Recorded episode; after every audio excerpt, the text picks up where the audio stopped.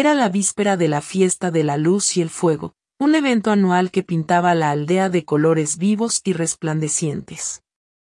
La excitación en el aire era casi palpable, los sonidos de las últimas preparaciones y los olores de comidas festivas llenaban la calle.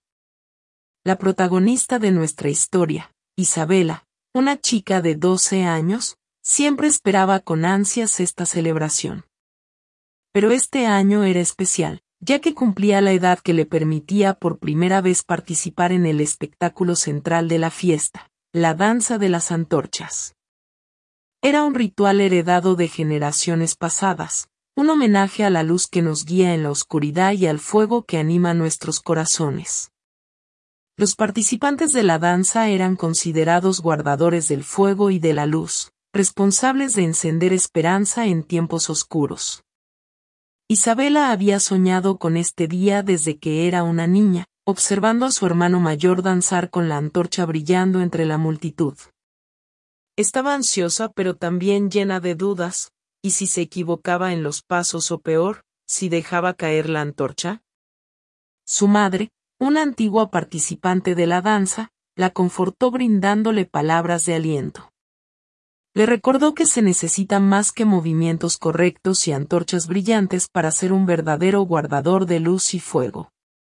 La noche llegó y las calles de la aldea estaban bañadas en una impresionante exhibición de lámparas de papel y faroles coloridos. Isabela, vestida con la tradicional túnica de la danza, se unió a los demás bailarines en la plaza central.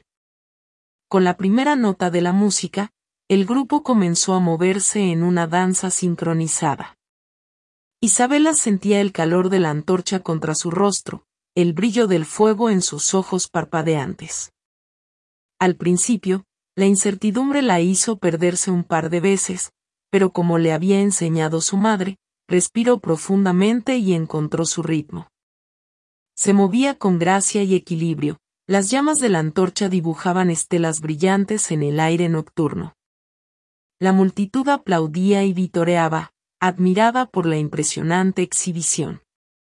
De repente, Isabela ya no se sentía ansiosa, sino honrada y orgullosa. Era parte de una antigua tradición, una luz en la oscuridad. La danza se prolongó hasta las primeras horas de la mañana. Cuando el sol emergió, marcando el fin de la fiesta, Isabela se dio cuenta del alcance de su logro. Había sido una guardadora del fuego y la luz, insuflando vida a la antigua tradición de su aldea y avivando el espíritu festivo de todos los que habían asistido a la celebración. La fiesta de la luz y el fuego era más que una celebración para Isabela, era un rito de paso. Aquella noche se transformó en un faro de esperanza, un brillo de valentía y un fuego de orgullo. A partir de ese momento, sabía que siempre llevaría esa luz y fuego dentro de sí, capaz de iluminar la oscuridad y calentar los corazones, no solo en la fiesta, sino en todas las facetas de su vida.